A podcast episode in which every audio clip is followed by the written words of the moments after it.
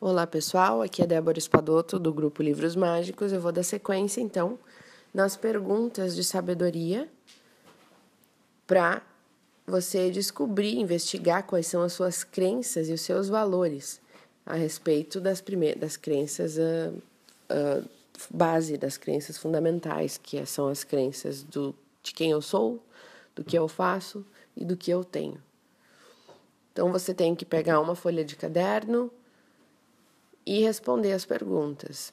Pode sempre ir pausando, né? Eu falo a pergunta, dou um tempinho, pausa e continua o áudio logo na sequência. Certo? Então vamos lá. A primeira pergunta. Outra coisa, responda de forma honesta, não precisa mentir para você mesmo, né? É só você que vai ver essas respostas. Então a primeira pergunta é: o que chama mais sua atenção nas pessoas ao seu redor? O que elas são, o que elas sabem fazer ou o que elas possuem. Para isso, relacione três pessoas que você admira e descreva para cada uma delas em que são mais bem-sucedidas, se elas são mais bem-sucedidas no ser, no fazer ou no ter. O que mais te chama a atenção dessas três coisas nessas pessoas. Certo? Então, essa é a primeira pergunta. Você pode pausar, escrever e a gente continua. Segunda pergunta: O que você tem de melhor, você? É o que você é como ser humano? É o que você faz profissionalmente? Ou é o que você tem? O que é mais importante para você? Responda o que realmente você sente, não o que você acha que é bonito. Responda o que é mais importante para você de verdade. Próxima pergunta. Quando foi a última vez que você buscou ter algo para se sentir melhor ou mais importante? Que você buscou comprar ou ter algo material para se sentir melhor ou mais importante? Pode descrever o que foi e que momento foi. Próxima pergunta. Quanto você vive fazendo tudo para todos? O quanto você vive fazendo tudo para todos para ser mais valorizado e mais amado por essas pessoas? Quais são essas coisas? Para para pensar se tudo o que você faz pelos outros é porque você realmente quer fazer ou porque você está esperando algo em troca.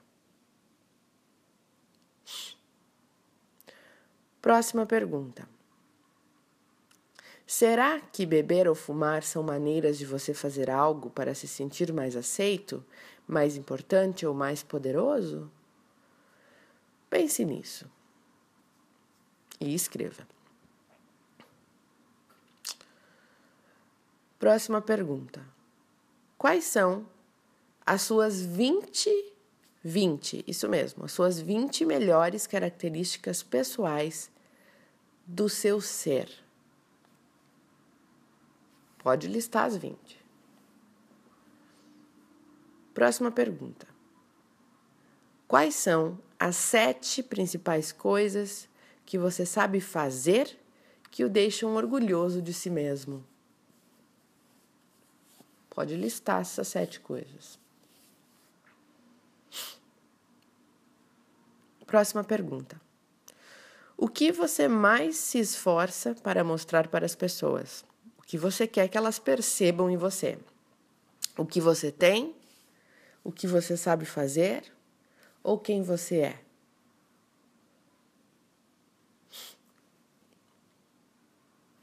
Próxima pergunta.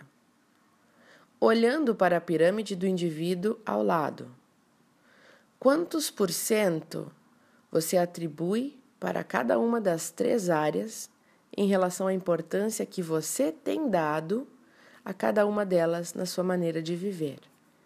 Então, é a pirâmide do ser na base, no meio é o fazer, no topo é o ter.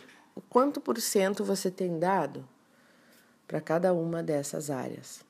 O quanto por cento de importância você tem dado para cada uma dessas áreas? A importância que você dá às pessoas se baseia no que elas são como seres humanos ou ao que elas fazem, como profissão, cargo empresarial, tipo de trabalho, ou você dá mais valor ao patrimônio e dinheiro que elas têm, que elas possuem. Preencha nessa pirâmide, não pense em você agora, o que você mais dá valor no outro.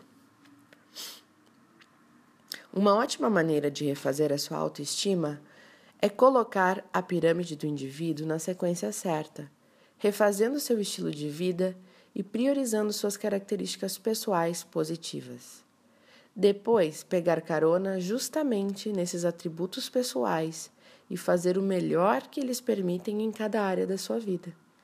E como consequência disso, você finalmente vai ter tudo o que o seu ser lhe permitiu fazer. Bom, pessoal, essa foi a última parte do livro. Depois, realmente só tem mais uma mensagem final dele. E aí a gente encerra este livro. Então, faça um exercício, acho que é bem bacana para esse final de semana, tirar um tempinho e pensar um pouquinho sobre isso, né? Um abraço para vocês e até o próximo áudio final.